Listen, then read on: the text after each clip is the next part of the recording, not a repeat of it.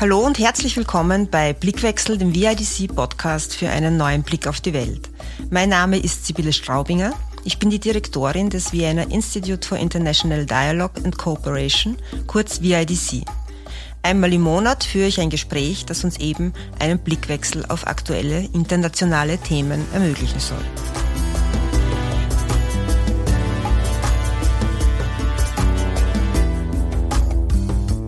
Heute geht es um Afghanistan.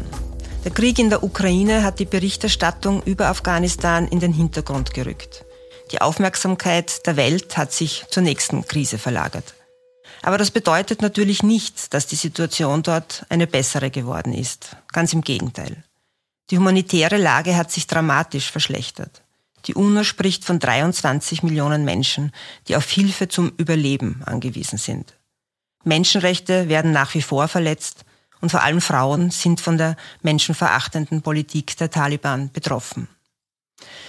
Darüber spreche ich heute mit Masuma Regel vom Grazer Verein Five Stones. Sie wurde in Kabul geboren, wo ihr rechtes Bein bei einem Raketenanschlag im Bürgerkrieg der 90er Jahre schwer verletzt wurde. Eine Hilfsorganisation hat die damals Sechsjährige nach Europa gebracht. Ihr Bein wurde amputiert. Nach der Operation wurde sie zurück nach Afghanistan gebracht, wo ihre Mutter und ihre vier Geschwister lebten. Sie blieb nicht lange dort und kam mit acht Jahren zurück nach Österreich, wo sie schließlich adoptiert wurde.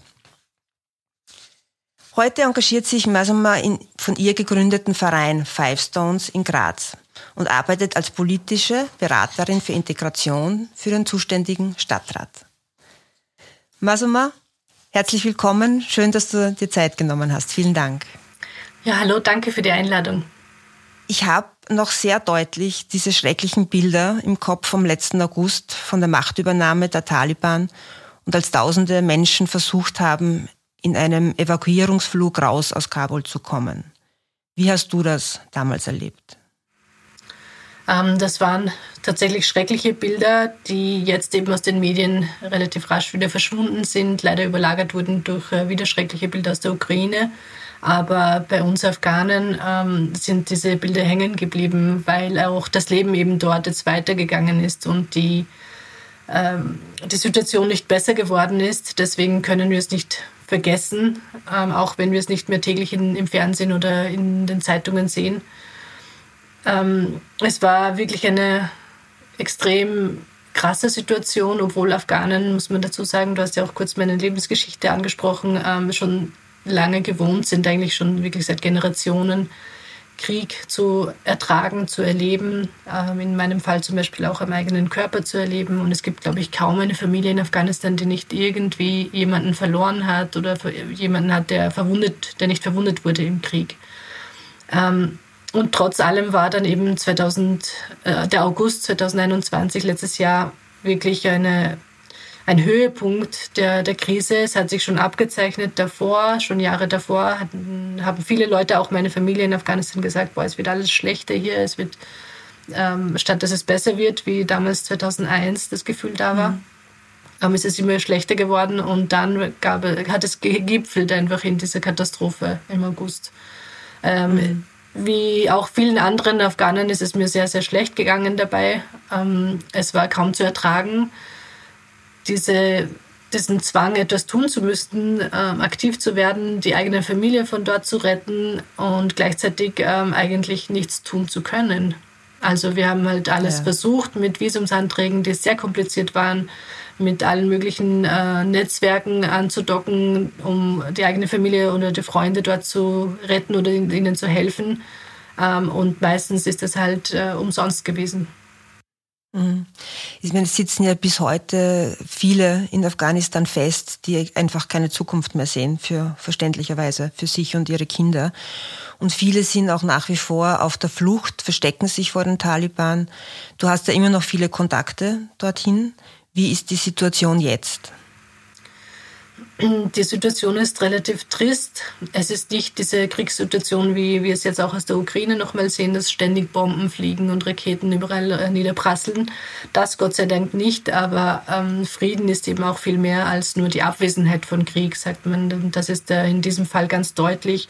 In Afghanistan ist auch kein Frieden, auch wenn keine Raketen gerade fliegen, aber es gibt eben keine Möglichkeit, mhm eine Arbeit nachzugehen, die, also wo man Geld verdient. Es gibt keine Möglichkeit, sich selbst zu versorgen. Ähm, alles, was Freude macht, wurde von dem Taliban-Regime jetzt wieder verboten. Das heißt, äh, Feste feiern, Musik zu hören, ähm, in den Park zu gehen, äh, einkaufen zu gehen. Also all das, was auch in ärmeren Ländern oder ganz armen Ländern irgendwie so etwas wie ein lebendige, eine Lebendigkeit bringt, äh, wurde auch verboten. Das heißt, ähm, es ist wirklich sehr, sehr trist, dort zu sein im Moment. Mhm. Ich meine, ganz besonders trist, glaube ich, ist es ja für Frauen äh, und ganz besonders dramatisch. Was heißt jetzt in, in Afghanistan zu leben als Frau? Was kann, wie kann man sich vorstellen? Mhm. Ich glaube, da muss man ein bisschen äh, genauer hinschauen, weil das oft der Blick von, von außen ist, von westlichem Verständnis von Frau und auch das, was eben in den Medien oft äh, hervorgepickt wurde, also herausgepickt wurde, nämlich Frauen, die schon äh, relativ modern unterwegs waren in Afghanistan, vor allem in Kabul oder in anderen großen Städten. Denen geht es nicht gut, aber ich denke, dass viele von denen es auch zum Glück schon geschafft haben, woanders hinzukommen, wo sie wieder in Freiheit leben können. Ähm, aber die meisten Frauen hatten auch schon davor keine Freiheiten und kein äh, wunderbares Leben. Also zumindest gab es also eine, eine gewisse Sicherheit vielleicht und auch eben diese äh, alltäglichen kleineren Freuden, wie ich schon erwähnt habe, mit äh, Musik und Feste feiern und Freundinnen besuchen. Äh, das schon, aber so wirkliche Freiheit ähm, hatten die Frauen auch davor sehr oft nicht, weil es auch ähm, also man muss ja noch sagen, dass, die, dass, dass ein Großteil der afghanischen Bevölkerung eben extrem konservativ ist, sehr patriarchal äh, schon immer war. Ähm, also schon immer, traue ich mir jetzt nicht zu sagen, aber zumindest in den letzten Jahrzehnten. Und ähm, das hat sich jetzt nicht schlagartig geändert. Geändert hat sich die Situation einfach für diese Frauen, die davor schon die Erlaubnis sozusagen von ihren Familien hatten, zur Uni zu gehen, also zur Schule zu gehen, zur Uni zu gehen, einer Arbeit nachzugehen ähm, die eben so etwas wie eine Gleichberechtigung schon kannten. Aber das war, das war immer noch ein, ein kleiner Teil eigentlich nur der Bevölkerung, der aber sehr, sehr präsent dann in den westlichen Medien ausgebreitet wurde. Man darf aber eben nicht verwechseln, dass das äh, nicht repräsentativ ist für alle Frauen in Afghanistan. Was jetzt, ähm, das ist ein, ein kleiner, ich möchte das gerne ausführen, was äh, jetzt die besondere Gefahr für Frauen in Afghanistan ist, ist, dass mit dem Taliban-Regime einfach allen Frauen mit einem Schlag die Chance genommen wurde, überhaupt ein wenig an diese Freiheit heranzukommen. Also ähm, es ist ja in, diesem, in dieser Kultur sehr familienabhängig, wie viel, äh, welchen Status Frauen und Mädchen haben und wie es ihnen geht. Ähm, und davor mit einer re pseudodemokratischen Regierung sozusagen und äh, mit vielen westlichen Organisationen im Land konnten eben einige Frauen ihre Freiheiten leben, Entscheidungen selber treffen, auch präsent sein in den afghanischen Medien und dadurch eine gewisse Vorbildwirkung haben.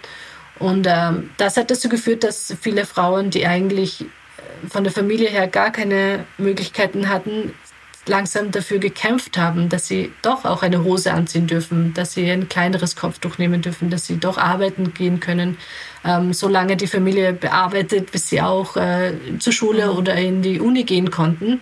Das gab es immer mehr und das wurde mit einem Schlag verhindert. Und das ist, glaube ich, das, die große Tragik, die aber leider nicht so wirklich ausgearbeitet wird in den Medien, dass ähm, die Menschen, die schon davor eine gute Stellung hatten, diese Frauen, ähm, hoffentlich es ins Ausland geschafft haben, aufgrund ihrer guten Jobs oder, oder Verbindungen in die westliche Welt.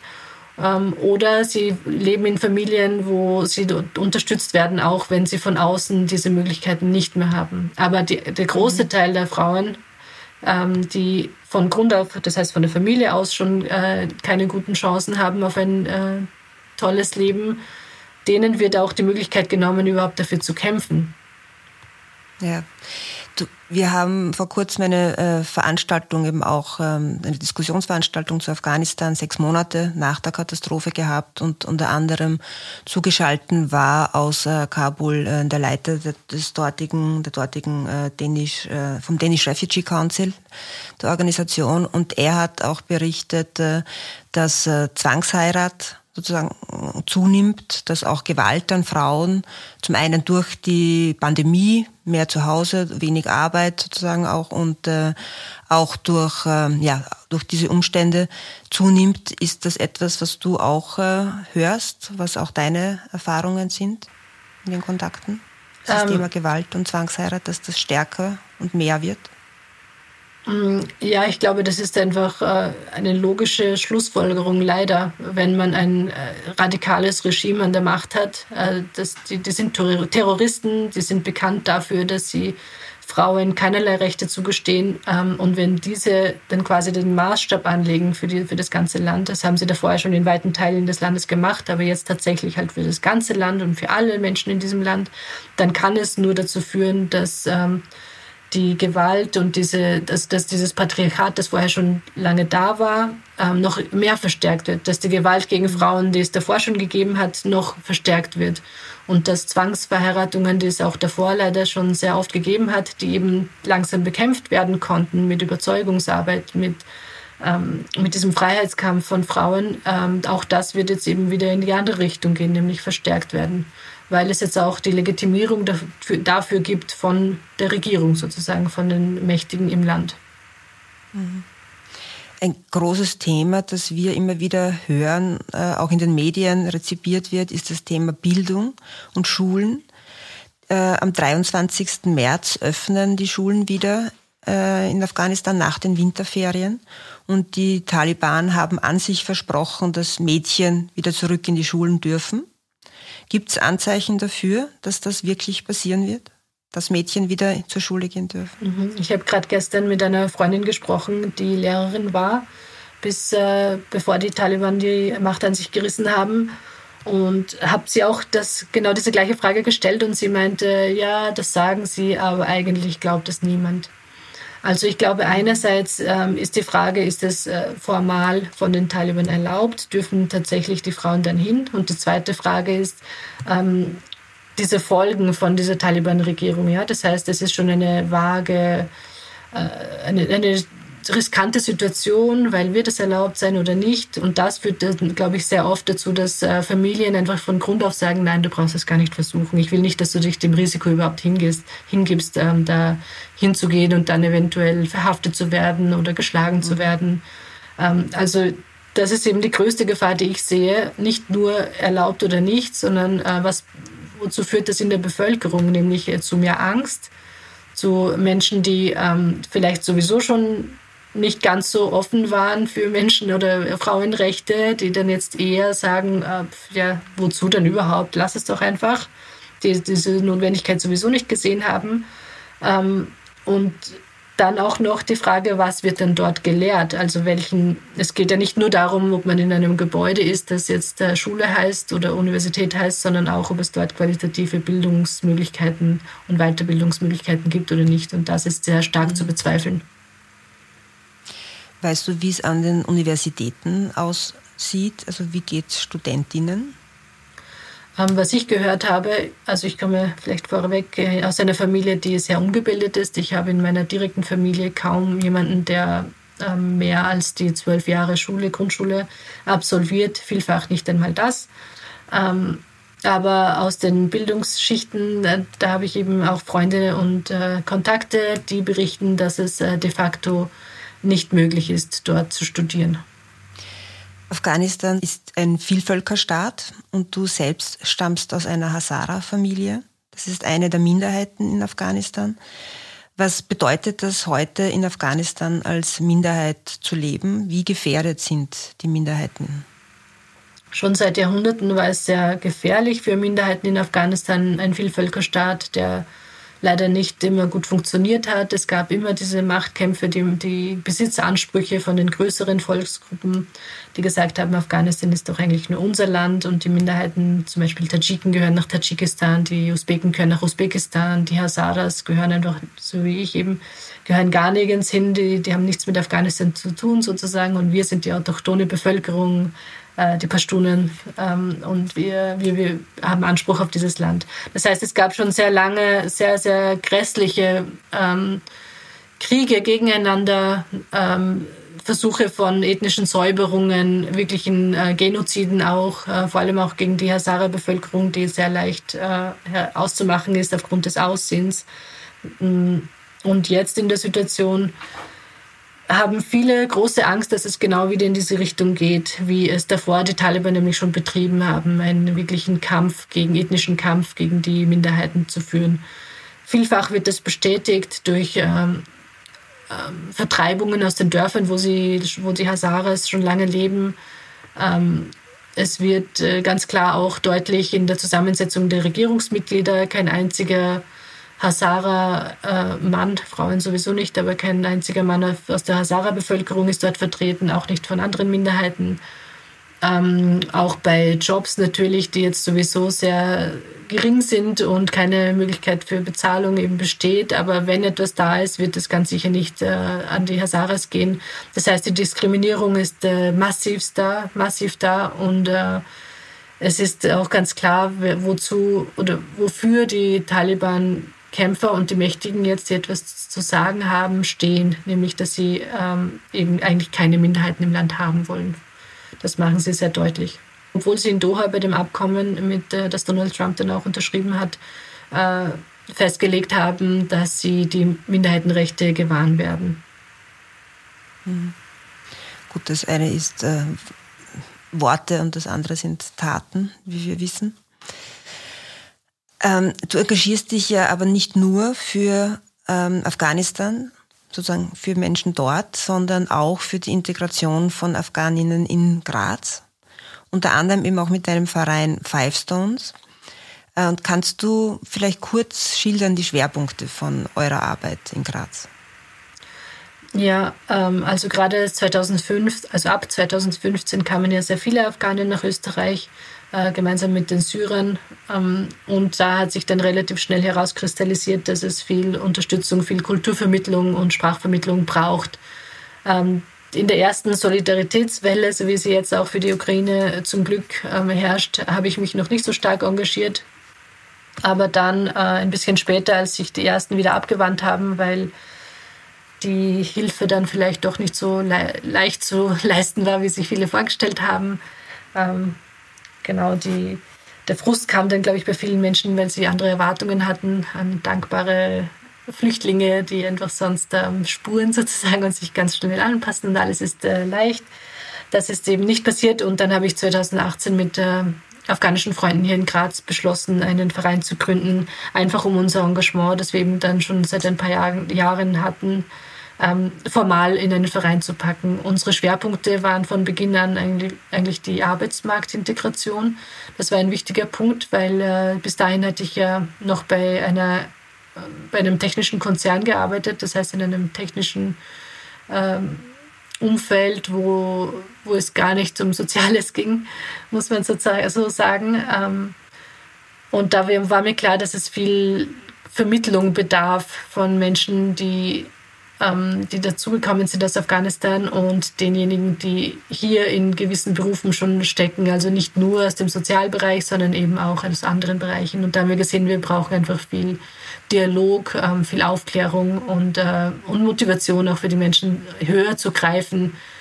Und nicht nur zu denken, als Flüchtlinge hier zu landen, bedeutet automatisch, egal was du davor gemacht hast oder gelernt hast, äh, dass du als äh, Fließbandarbeiter enden musst oder als äh, Reinigungskraft, sondern dass man ruhig auch ähm, schauen kann, dass es gelingt, in, in, in einen anderen Job zu fassen. Ja. Das ist einer der Schwerpunkte. Der andere ist einfach auch ähm, ganz stark die Öffentlichkeitsarbeit, weil einfach 2018 und auch später ganz klar äh, kommuniziert wurde oder das Gefühl verstärkt wurde in Österreich, dass die Afghanen kriminell sind, dass sie äh, schwer zu integrieren sind, dass sie eigentlich eine sehr, sehr problematische Gruppe sind. Und das stimmt äh, Gott sei Dank äh, in den allermeisten Fällen nicht. Also das sind sie, all diese Probleme konzentrieren sich auf ein paar wenige, die leider dann so repräsentativ sind, leider durch die Medien, ähm, dass die Menschen eben, dass die Afghanen sich zu Unrecht äh, verurteilt fühlen. Und da wollten wir entgegenwirken mit äh, guten Beispielen und äh, viel, viel Arbeit einfach in der Öffentlichkeit, um zu zeigen, wer wir sind und dass auch eine Person wie ich eben Afghanin ist, die aber im Dialekt sprechen kann, einen äh, Job hat und studiert hat und sich für andere einsetzt. Mhm. Das ist eine gute Überleitung auch zu einem Punkt, den ich auch gerne ansprechen wollte. Eben, äh, wie gesagt, wir haben ja in Österreich eine der größten Communities äh, weltweit äh, von Afghanen, also außerhalb Afghanistans. Ich glaube 45.000 ähm, Afghaninnen sind in Österreich. Du hast, kennst auch beide Welten, also du kennst Österreich, du bist ja in beiden Welten sozusagen auch zu Hause und Afghanistan. Und jetzt gibt es sozusagen immer wieder auch äh, Konflikte, aber es gibt natürlich vor allem auch mediale Berichterstattung darüber. Was kann man tun, damit sich dieses Bild ändert, aber auch damit sich das Zusammenleben verbessert? Das ist eine sehr große Frage.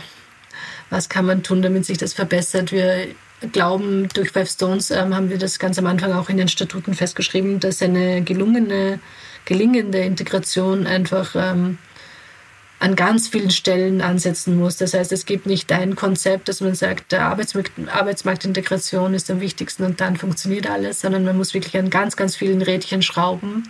Und ich glaube, die, die Grundvoraussetzung dafür ist einfach eine Empathie von österreichischer Seite und auch viel Verständnis von afghanischer Seite und dann ganz viel Vermittlung zwischen diesen beiden Welten, die, glaube ich, oft einfach ähm, verloren geht und dadurch Missverständnisse entstehen durch ein Verhalten von afghanischer Seite, dass sie Österreicher nicht verstehen und umgekehrt. Ich glaube, es braucht viel mehr Veranstaltungen oder direkte Kommunikation zwischen beiden ähm, Welten, sage ich jetzt einmal, zwischen beiden Menschen. Ähm, und dann kann ich auch ähm, aus eigener Erfahrung daneben sehen, wie du gesagt hast, da kenne ich eben wirklich beide Realitäten, also eine sehr, sehr arme Familie in Afghanistan und eine Mittelschichtsfamilie in Österreich, ähm, die eher gebildet ist, die Afghanen eher gar nicht gebildet sind, ähm, plus diese Kulturunterschiede, Sprachunterschiede und so weiter.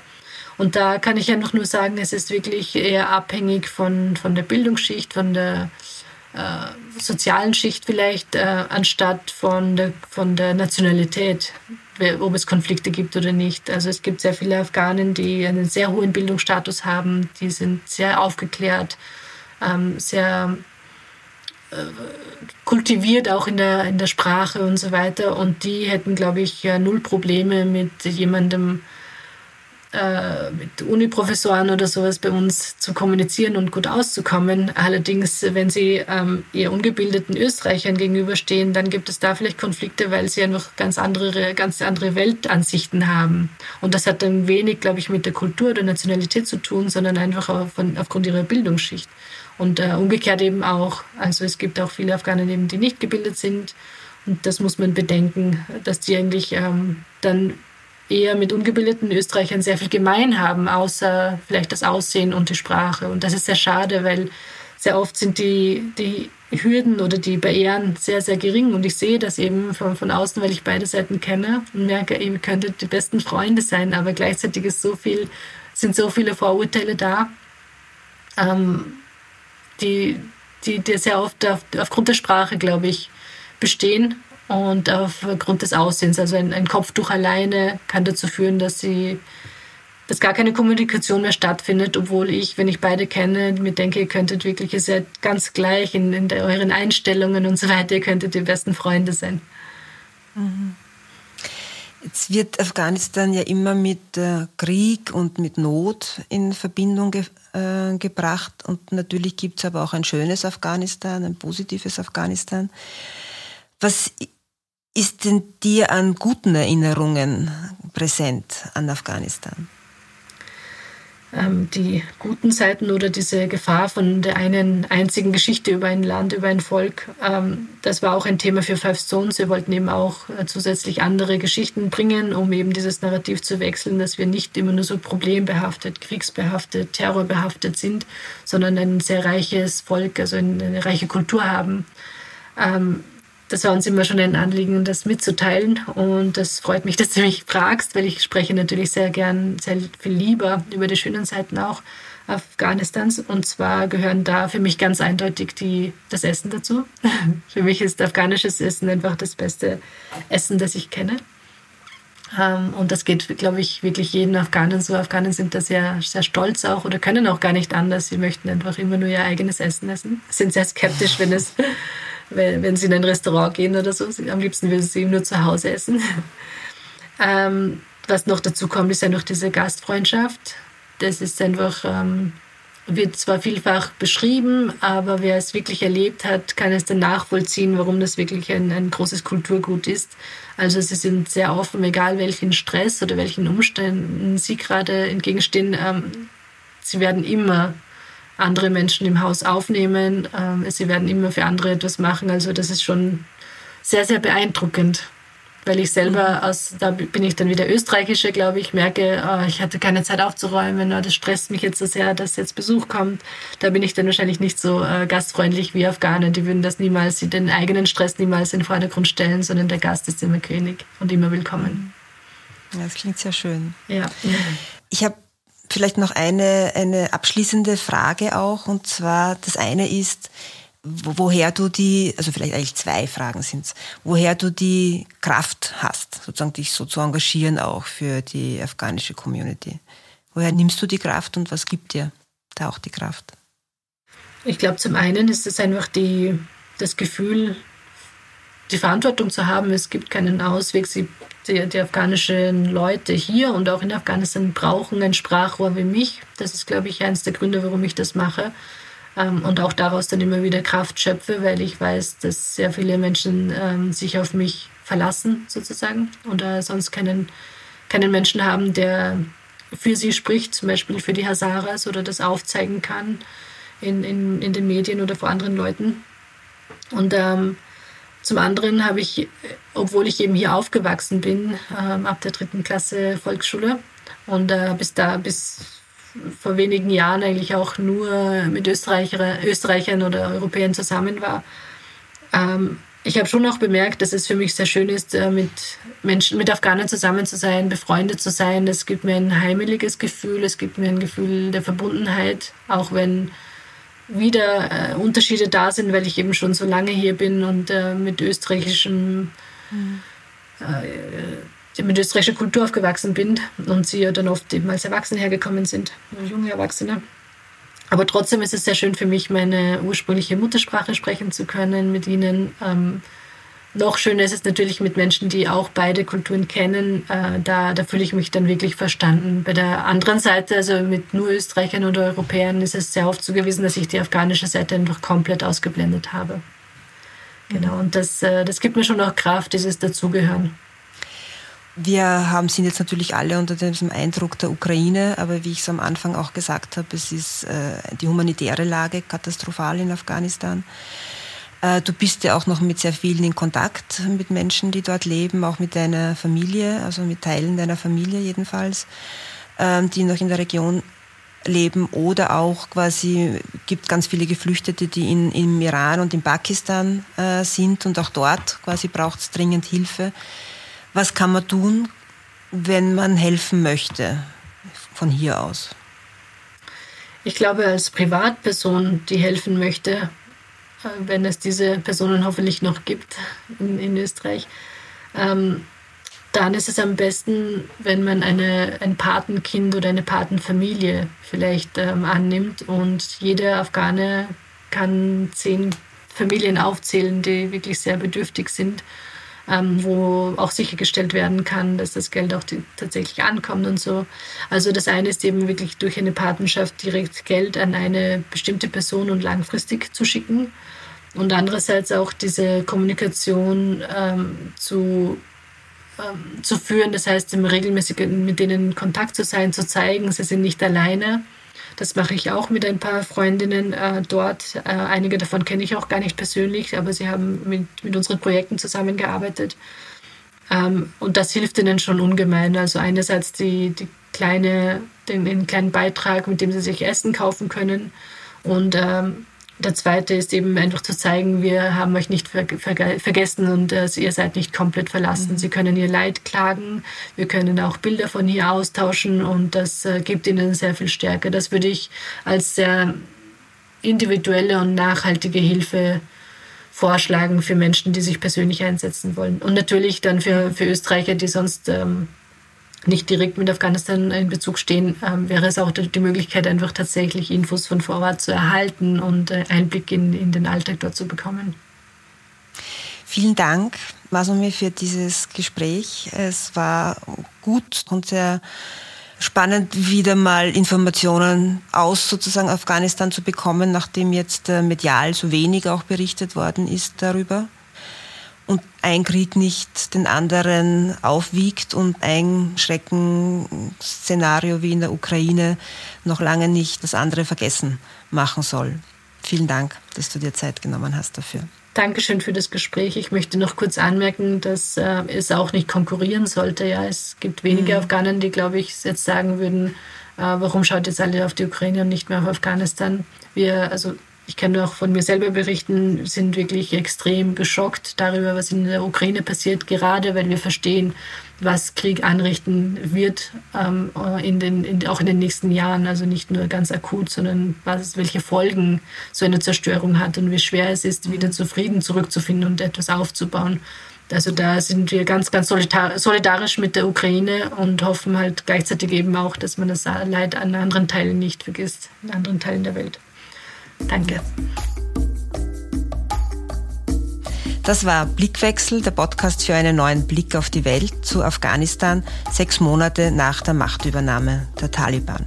Und aus der menschlichen ist inzwischen auch noch eine humanitäre Katastrophe geworden. Mehr Infos zum Thema könnt ihr auf der Website von Five Stones und natürlich auf unserer Website vidc.org finden. Dort könnt ihr zum Beispiel auch unseren Podcast abonnieren. Ich hoffe, ihr seid beim nächsten Blickwechsel wieder mit dabei.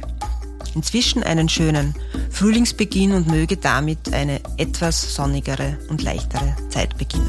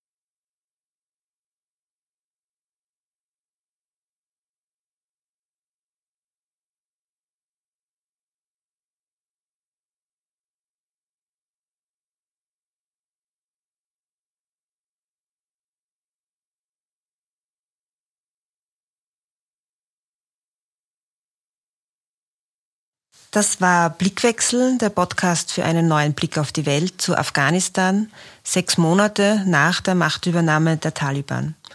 Und aus der menschlichen Katastrophe ist inzwischen auch eine humanitäre Katastrophe geworden.